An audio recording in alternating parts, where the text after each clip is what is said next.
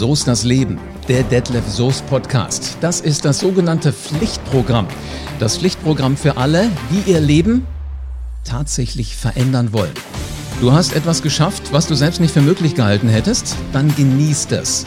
Denn die nächste Niederlage kommt garantiert. Und dann brauchst du Kraft, damit du aus dem Tal auch wieder rauskommst. Weil Sieg und Niederlage sind ganz, ganz, ganz enge Verwandte. Ich bin Live Ahrens und ich nehme mir mit Detlef heute ganz genau dieses Thema vor. Wenn du die Show magst, dann mach bitte einen Screenshot und poste ihn an alle deine Freunde, die ganz genauso wie du Ziele und die genau wie du Träume haben. Hallo Detlef. Live, mein Lieber, das ist ja wieder so ein Thema die Woche, ähm, was also extrem wichtig ist, finde ich, nämlich die Perspektive, die man aus meiner Sicht zu Niederlagen einnimmt. Und da habe ich so zwei Kernsätze, die ich am Anfang gleich mal rausfeuern will. Na dann feuerfrei. Pass mal auf. Ähm, äh, Kernsatz Nummer eins, die Menge an Niederlagen, die ich bereit bin einzustecken, ist der Schlüssel zu meinem Erfolg. Mhm. Ja. Und ähm, die zweite ist, kein Erfolg ohne Niederlagen. Glaubst du das echt? Es gibt doch bestimmt so, so Glückspilze, weißt du, die, die irgendwie aus Versehen alles richtig gemacht haben? Ja, Ausnahmen bestätigen die Regel, aber das passiert dann nur einmal. Wenn man langfristig Erfolg haben will, egal ob jetzt beruflich, mit sich selbst, der inneren Balance, mit dem Körper, finanziell oder auch familiär, dann muss man in der Lage sein zu verstehen, dass Niederlagen dazugehören. Sei denn, und das Thema hatten wir ja auch schon live, sei denn, ich mache nichts. Wenn ich gar nichts mache, kann ich auch keine Niederlagen einstecken, mache auch keine Fehler, aber dann ist auch der Erfolg unmöglich. Hm? Du, jetzt lass uns aber mal zurückgucken. Was war denn der letzte mhm. Sieg, den du so richtig gefeiert hast, wo du gedacht hast, ah, Strike, ich bin der Größte, mir gehört die Welt?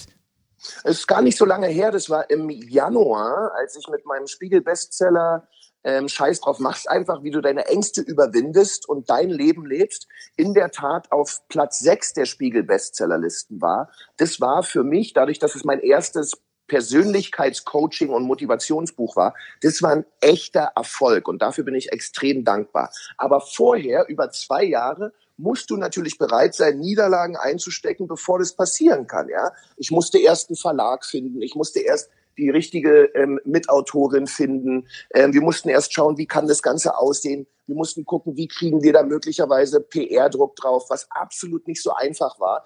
Das sehen die meisten Menschen nicht. Die meisten Menschen, und das ist auch verständlich, sehen nur den Erfolg, aber nicht das, was es gekostet hat, dahin zu kommen. Aber jetzt hast du ja einen ganz genauen Plan gehabt. Wie viel PR musst du machen? Wer ist dein Verlag und so weiter? Da hast du ja jetzt noch nicht 20 Niederlagen gehabt. Oder meinst du die Niederlagen, dass du zig Verlage ansprechen musstest, die alle gesagt haben, so ein Blödsinn, also ein Buch braucht kein Mensch?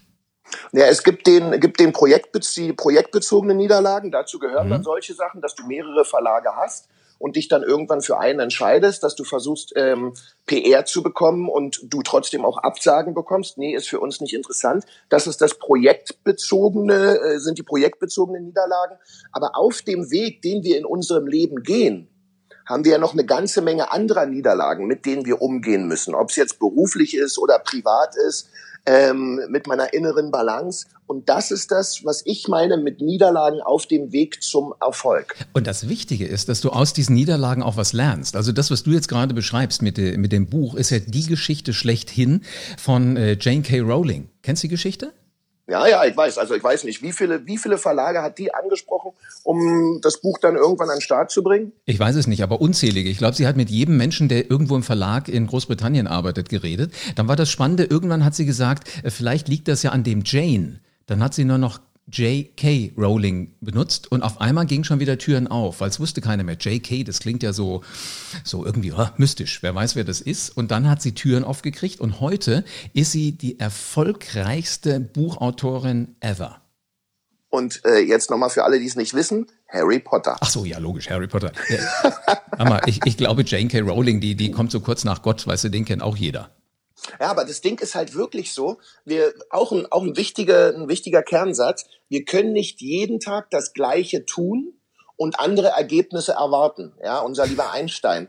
Und mhm. äh, das war ja bei ihr dann auch so. Sie hat dann ein kleines Rädchen gedreht und hat gesagt, okay, dann versuche ich das mal so rum und mach wieder weiter. Und der Unterschied zwischen den Leuten, die nicht erfolgreich sind und den Leuten, die irgendwann erfolgreich sind, ist, der Erfolgreiche hat an einer Stelle weitergemacht, wo der nicht Erfolgreiche aufgegeben hat. Und bei J.K. Rowling ist es genau dieser Punkt. Okay, ich habe es jetzt tausendfach versucht als Jane, jetzt versuche ich es als Jay und gehe wieder von vorne los. Und, das irgendwann ist ja im, kam der Erfolg. Genau, ist ja im Grunde genommen für uns alle auch wichtig. Wenn du, wenn du irgend, irgendwas hast, wo du sagst, irgendwann werde ich den Sieg feiern, der Sieg kommt nicht zu dir. Du musst schon deinen Allerwertesten hochkriegen und zu dem Sieg gehen oder dich dahin vorarbeiten. Besser kann man es nicht sagen. Jetzt weiß ich gar nicht, wohin mit mir. Äh, äh, höchste Zeit, dass wir mal unseren, unseren Gast heute hier mit in die, in die Runde reinnehmen, weil wir haben irgendwie gedacht, immer nur wir beide könnte ja irgendwann dann auch das, das Ohr langweilen.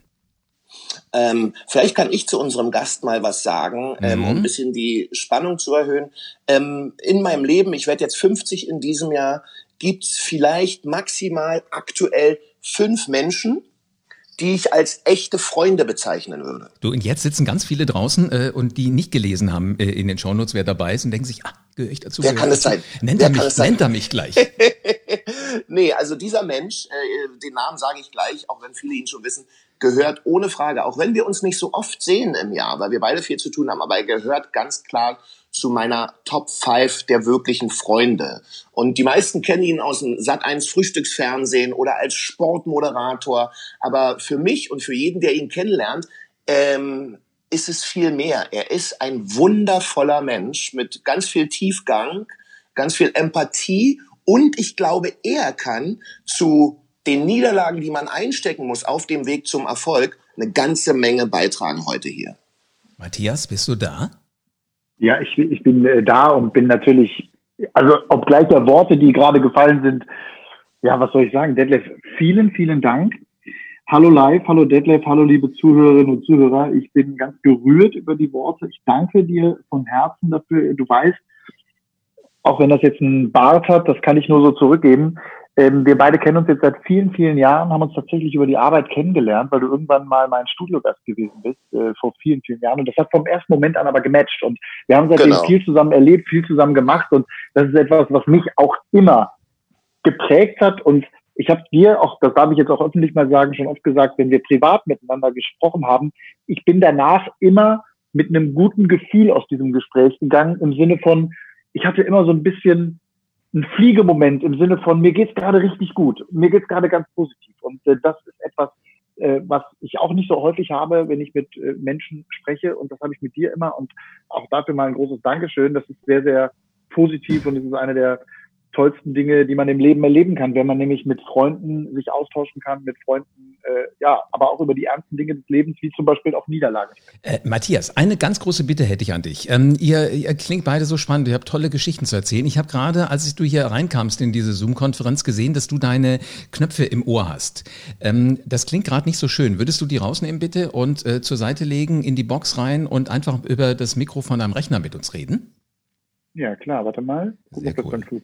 Ja, währenddessen, währenddessen sag ich mal, Matthias, also du weißt, wir sind, äh, wir sind. Oh, was ist denn jetzt los? Jetzt hat er gerade eben seine Kopfhörer rausgenommen. Das, ah, ist, okay. das ist live on tape, weißt du, wie man so schön sagt. Aber also ist jetzt, doch toll, ja, ist doch krieg, super. Kriegen die alle mit, was wir hier so machen. Jetzt gucken wir mal, Matthias, lebst du noch? Also siehst du ihn noch bestimmt, oder? Nee, weil, weil das Bild haben wir ausgemacht, damit wir für die Tonleitung viel haben. Könnt ihr mich jetzt, könnt ihr mich hören? Oh, hör mal, das ja. ist ein Genuss für den Gehörgang. Viel besser, ja? Ja, mega, mega, mega megamäßig. Ähm, sag mal, ich, ich meine, ihr beide habt ja gerade wirklich äh, euch gegenseitig gefeiert. Ihr wisst schon, dass ihr euch auch beide gesagt habt, Freundchen, äh, das kann auch hart werden für dich, weil wer zu den fünf besten Freunden gehört, das sind ja die Typen, die nachts um zwei einen Anruf kriegen, jeweils vom anderen und dann heißt es, hör mal, ich habe eine Panne hier auf der Autobahn, ich bin nur 400 Kilometer weg, kommst du mich holen? Ja, und das ich wäre losfahren. genau, und bei mir ist es auch so, das wäre für mich eins der größten Geschenke, äh, wenn ich die Möglichkeit hätte, einem meiner Freunde genau diesen Gefallen zu tun. Ich würde tausend Kilometer weit fahren mit einem riesengroßen Grinsen, weil das wirkliche Freundschaften ausmacht. Absolut. Und was meinst du, wie die Rückfahrt dann wäre, wenn du ohne Ende am Ratschen bist? Und ihr kommt ja beide aus einer ähnlichen, aus einer ähnlichen Ecke. Sag mal, Matthias, ähm, mich interessiert, was ist denn so ein, ein Sieg gewesen, wo du wirklich gesagt hast, das war das Geilste in meinem Leben? Ähm, das, da gibt es da gibt's mehrere. Um jetzt mal die berufliche Komponente zu nehmen, warum ja auch viele, könnte ich mir vorstellen, auch einen Podcast wie diesen hören, weil sie möglicherweise äh, über äh, Niederlagen auch im Beruf äh, nachdenken, beziehungsweise versuchen, vielleicht sich umzuorientieren oder, oder, oder. Für mich der größte Sieg war tatsächlich 2009 das Casting bei Sat1 zu gewinnen gegen damals über 40 Konkurrenten. Das war mein größter beruflicher Sieg, weil er auch mein Leben nachhaltig verändert hat, also mein berufliches Leben nachhaltig verändert hat. Ich war vorher beim Regionalfernsehen, habe äh, dort als Moderator gearbeitet und habe in der Zeit, in den Jahren, es waren zehn Jahre Aufbauarbeit, äh, viele Niederlagen eingesteckt. Und als ich dieses Casting gewonnen habe und meinen ersten sechs Monatsvertrag unterschrieb, das war mir gar nicht so bewusst. Die haben damals den ersten Vertrag sechs Monate lang gemacht, um mich dann auch schnell wieder loszuwerden, falls es nicht funktioniert. ähm, das war äh, für mich der größte berufliche Sieg, den ich, mhm. den ich hatte und mein größter privater Sieg, den ich hatte und das größte Höchstgefühl, Bestgefühl, was ich in meinem Leben hatte, war die Geburt meines Kindes. Jetzt kommen wir nochmal auf das Fernsehen zurück. Wie viele Niederlagen musstest du denn einstecken im Regionalfernsehen, bis du dich getraut hast, bei Sat 1 mal an die Tür zu klopfen? ich habe viele Niederlagen eingesteckt, aber ich habe diesen Traum, den ich hatte, nämlich Fernsehmoderator zu werden, mit 18, eigentlich habe ich ihn mit 12 geboren, ehrlich gesagt, als ich nämlich Johannes Bekerner das erste Mal habe ran moderieren sehen 1992. Da habe ich schon gedacht, das will ich auch machen, habe aber dann äh, mit 18, 19, so nach dem Abitur auf einem Kreuzfahrtschiff gearbeitet. Und äh, da habe ich angefangen, abends äh, Bingo zu moderieren. Da kam der Chefanimateur damals, mein Chef, zu mir und hat gesagt, hier, du musst auch mal Bingo moderieren. Und dann habe ich gesagt, ach, hör mir auf, Bingo moderieren und so. Ich bin hier für Sport und ich möchte hier mit den Kids und den Jugendlichen und den Erwachsenen Sport machen und Fußball spielen und so, Basketball und was man da so alles gemacht hat im Programm. Und äh, dann hat er gesagt, nee, nee, jeder muss auch mal abends Bingo moderieren. Und von dem Abend an habe ich dann Bingo moderiert und zwar für, ich glaube, elf Monate jeden Abend. Und äh, das, weil das einfach gut ankam. Und da habe ich gemerkt, ich habe ein Talent offensichtlich dafür. Ich versuche das mal auf die große, auf die größere Bühne zu heben. Und dachte, wenn ich von diesem Schiff komme, dann wird Viva mich mit Kusshand nehmen, weil ich mhm. komme ja mhm. von diesem berühmten Schiff von der AIDA. Das war mhm. damals äh, eine große Nummer, irgendwie, weil es das einzige Schiff war. Und ähm, da dachte ich, bei Viva, die freuen sich ja wahnsinnig, wenn ich komme. Ich habe bis heute keine Antwort auf meine Bewerbungen bei Viva und das waren viele. Äh, du, ähm, da musst du, da hättest du frecher sein müssen. Ähm, äh, es gibt ja da so viele Geschichten, wie es Moderatoren geschafft haben, da wirklich reinzukommen. Ich meine, dass Stefan Raab, dem Dieter Gorni, der damals der Chef war bei Viva, ein Päckchen geschickt hat mit einem Glas Honig drin und so einem riesen Tapezierpinsel und gesagt hat, ich könnte Ihnen jetzt Honig ums Maul schmieren und Ihnen erklären, warum Sie mich einstellen müssen, aber wissen Sie was, das können Sie mal schön selber machen. Sie finden in dem Päckchen alles, was Sie brauchen. Und äh, wann kann ich kommen? Ja, äh, in der Tat habe ich nie so eine freche Bewerbung weggeschickt. Jetzt war das bei Stefan Raab aber auch Anfang der 90er und, äh, ähm, und es war auch da, auch da noch mal eine andere Gründerzeit. Und trotzdem will ich das gar nicht entschuldigen. Ich habe viele Bewerbungen, Videos und ich weiß nicht, was alles dahin geschickt. Und ich habe nie, ich habe noch nie Antworten bekommen und das waren meine ersten Niederlagen, und zwar mit 19. Und äh, diese wahnsinnige Enttäuschung, also das eigene Gefühl, ich kann da etwas und ich wäre eine Riesenverstärkung für dieses Team, aber die haben mich noch nicht mal angehört. Und damit mit 19 oder ich war dann vielleicht auch 20, äh, damit umzugehen und damit zum ersten Mal zu erfahren, nicht gewollt zu sein im Sinne von, nee, wir haben gar kein Interesse an dir, das ist mir nicht leicht gefallen. Das war für mich damals sehr, sehr prägend. Ähm, und dann ging es natürlich los, eine, eine Ochsentour übers Land. Ich habe dann damals gefühlt bei jeder Eventagentur, äh, die es gab, da gab, eine Bewerbung hingeschickt und äh, wollte halt Events moderieren und bin dann auch tatsächlich bei einer auch genommen worden und dann begann der Stein ganz langsam zu wachsen, also mein Karrierebaustein. Ja, aber das ist genau das, was du eigentlich brauchst, ne? Äh, Detlef, wenn, wenn du das jetzt so hörst, als, äh, als der, der Experte ja schlechthin, hat er doch alles richtig gemacht, oder nicht? Ja, Matthias hat genau das gemacht und es verbindet uns auch so ähm, wozu äh, viele andere Menschen nicht bereit sind oder wo viele andere Menschen nicht glauben, dass es im Erfolg enden kann. Matthias, was würdest du sagen, diese Eventagenturen? Wie viele, von wie vielen so in etwa hast du eine Absage bekommen, beziehungsweise keine Reaktion, die ja auch einer Absage gleichkommt? Also ich würde sagen, ich, ich habe das mal tatsächlich auch für, weil ich das öfter gefragt werde, ähm, wenn ich vor irgendwelchen Studenten oder so spreche mhm. und äh, denen so ein bisschen erzähle, wie Wege in die Medien aussehen könnten. Ich nenne immer die Zahl 500, also 500 Bewerbungen, denke ich, habe ich geschickt äh, durchs Land mit, meinen, mit meiner DVD oder meiner damals noch VHS-Kassette äh, zu Beginn der Zeit, äh, wo irgendwie ein kleines Video von mir drauf war. 500. So, von 450 habe ich nie wieder was gehört. Von mhm. 45 habe ich eine Absage bekommen und äh, von fünf bin ich genommen worden. Was macht man denn da aber am schlausten? Schickt man dann noch mal so eine, so eine Bewerbung hinterher, so nach dem Motto, vielleicht ist die aus Versehen irgendwo unter den Schreibtisch gefallen, Detlef, wie würdest du das machen?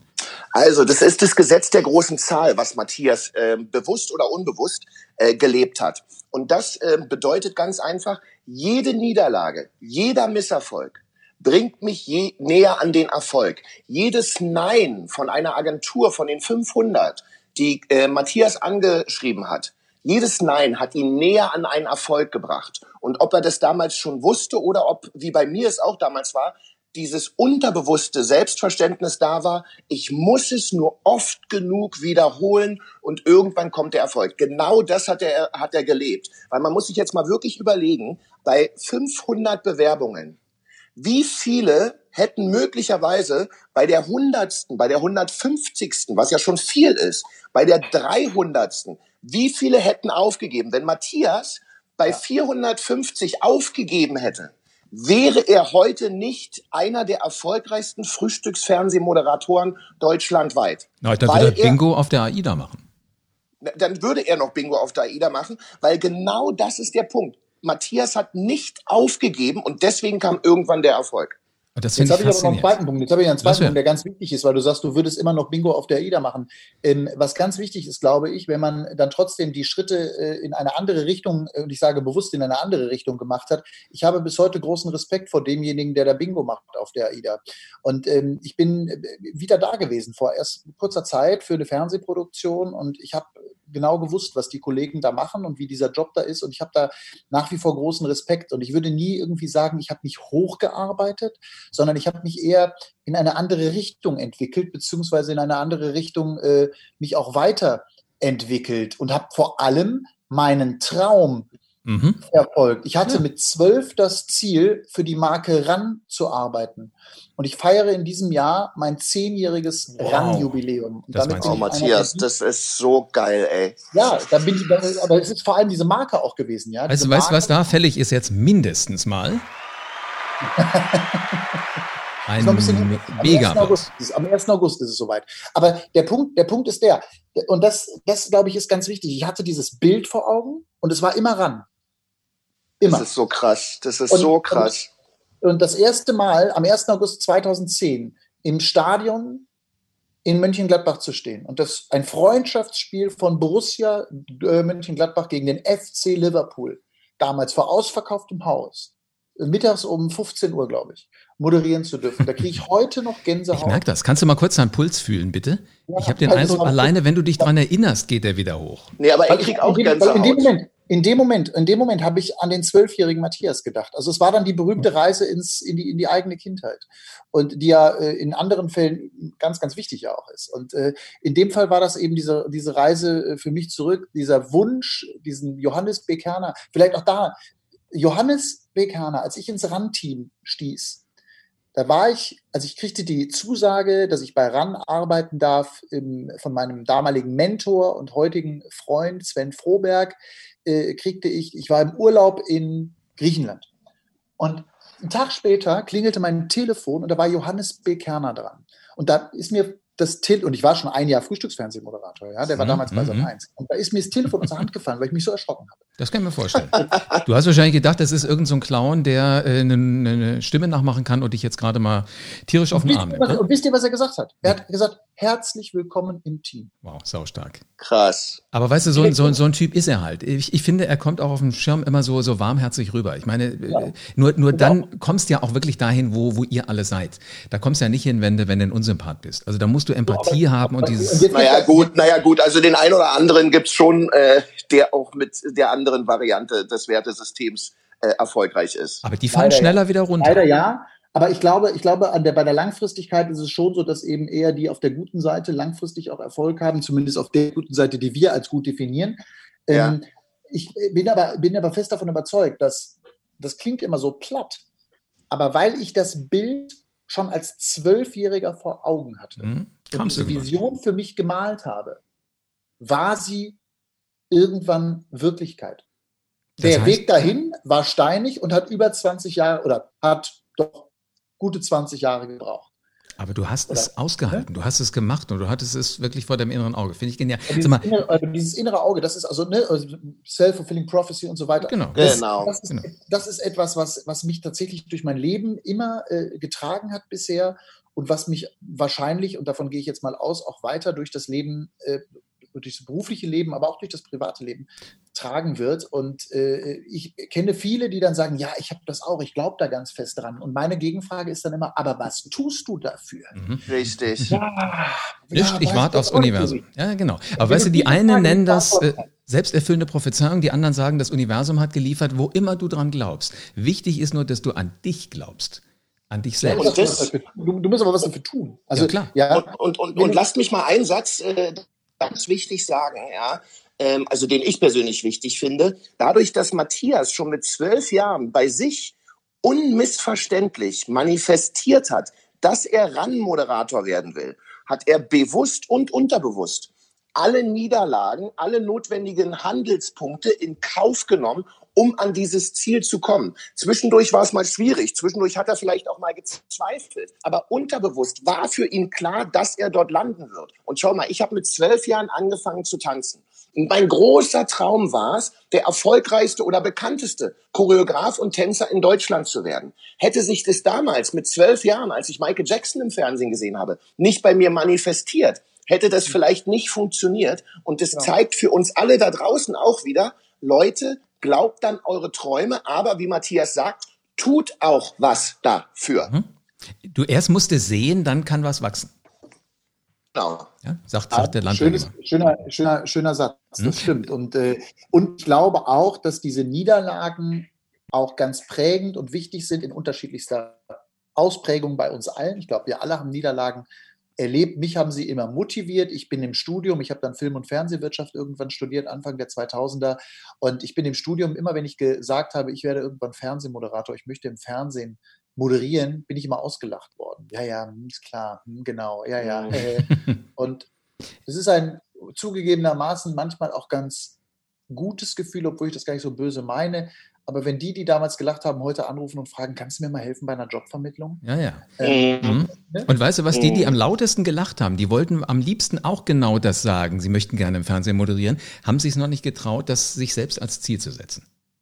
Naja, und du musst natürlich auch erstmal mit Anfang 20 oder so auch damit umgehen, dass andere dich für so etwas auslachen. Also Absolut. du brauchst ja ein gewisses Selbstvertrauen auch, also ganz bewusst Vertrauen, Selbstvertrauen, das auszuhalten. Mhm. Sag mal, ja, Matthias, ja, jetzt ist ja das Fernsehstudio oder auch das Stadion ist ja für dich äh, deine Homebase. Da fühlst du dich wohl, da weißt du, wie die Klaviaturen funktionieren. Ähm, Gibt es irgend so eine, so eine, eine Bühne oder nennst auch immer wie, wie auch immer, wo du Respekt hast, wo du sagst, aber auch das werde ich rocken für deine persönliche Zukunft? Nein, ähm, ich habe vor keiner Bühne dieser Welt Angst, äh, wenn es ums Moderieren geht. Ich habe aber große Angst, wenn mir einer sagt, fang mal an zu singen. Oder fang mal an zu tanzen. Oder fang mal an zu tanzen, so. Hör mal, Matthias, fang doch mal bitte an zu singen. genau, das wollt ihr nicht hören. Das ist so ein heimlicher, ich, hab, ich, ich würde wahnsinnig gerne gut singen können und ich liebe es zu singen. Ich finde es ganz toll. Ich gucke mir äh, Rockstars an und stehe bei Konzerten und denke mir so, wie die da auf der Bühne abgehen. Oder egal wer, auch Matthias Schweighöfer zum Beispiel, wie der seine äh, Gesangskarriere da jetzt forciert hat. Und das finde ich großartig. Finde ich ganz, ganz toll. Gucke ich neidvoll an habe auch mal von meiner Frau tatsächlich Gesangsunterricht geschenkt bekommen. Äh, zum, ich weiß gar nicht mehr, Geburtstag oder so hat sie mir zehn Gesangsstunden geschenkt bei einer Lehrerin. Da bin ich auch hingegangen und bin dann grandios gescheitert, auch dort. Ähm, das, kann ich, das kann ich einfach nicht. Es gehört dann auch zum Leben dazu zu erkennen, wenn irgendwo kein Talent ist. Du, Hauptsache, du hast Spaß. Mir hat eine Logopädin mal gesagt, wenn du glaubst, du kannst nicht singen, so Freund, raus damit. Einfach raus. Raus, raus, raus. Und sofort versuchst du zu singen. Also ich singe immer nur in geschlossenen Räumen. Das sind meistens Autos. Wenn ich alleine drin sitze, ich fahre mindestens 150, also das Motorgeräusch ist ausreichend laut und ich bin alleine. Dann finde ich immer, das klingt klasse. Aber weißt du, was, ich, weißt, was ich so krass finde, wenn ich singe im Auto und ein Lied mitsinge, dann äh, höre ich das so und höre das mit der Originalmusik auch und dann denke denk ich selber so, geil, das hört sich richtig gut an.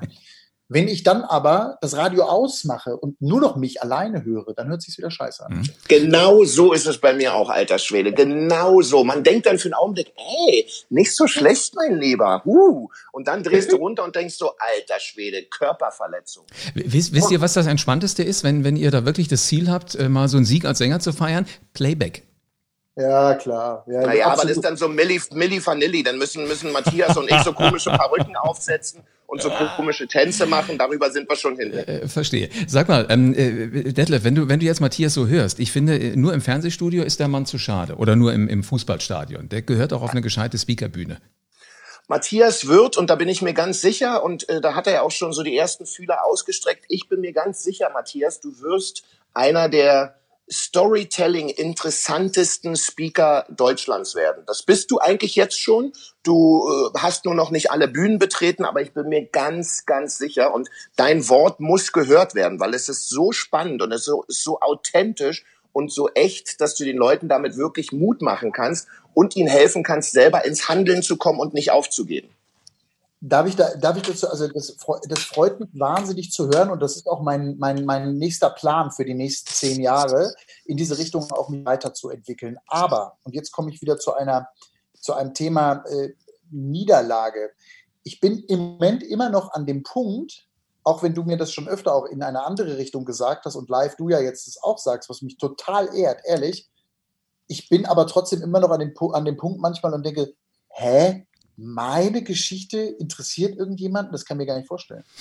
Mhm. Damit will ich gar nicht meinen mein, mein Stern irgendwie so unter den, unter den Teppich kehren, ja, das meine ich, aber es ist immer noch nicht ganz bewusst und trotzdem, ich höre immer wieder, ja, erzähl deine Geschichte und erzähl, wie du mit Niederlagen umgegangen bist und erzähle denen da draußen, was da los ist und erzähle, wie du es geschafft hast und erzähle, wie du dich heute jeden Tag immer noch motivierst, nach elf Jahren morgens um drei Uhr aufzustehen und dann irgendwie eine gute Show zu machen.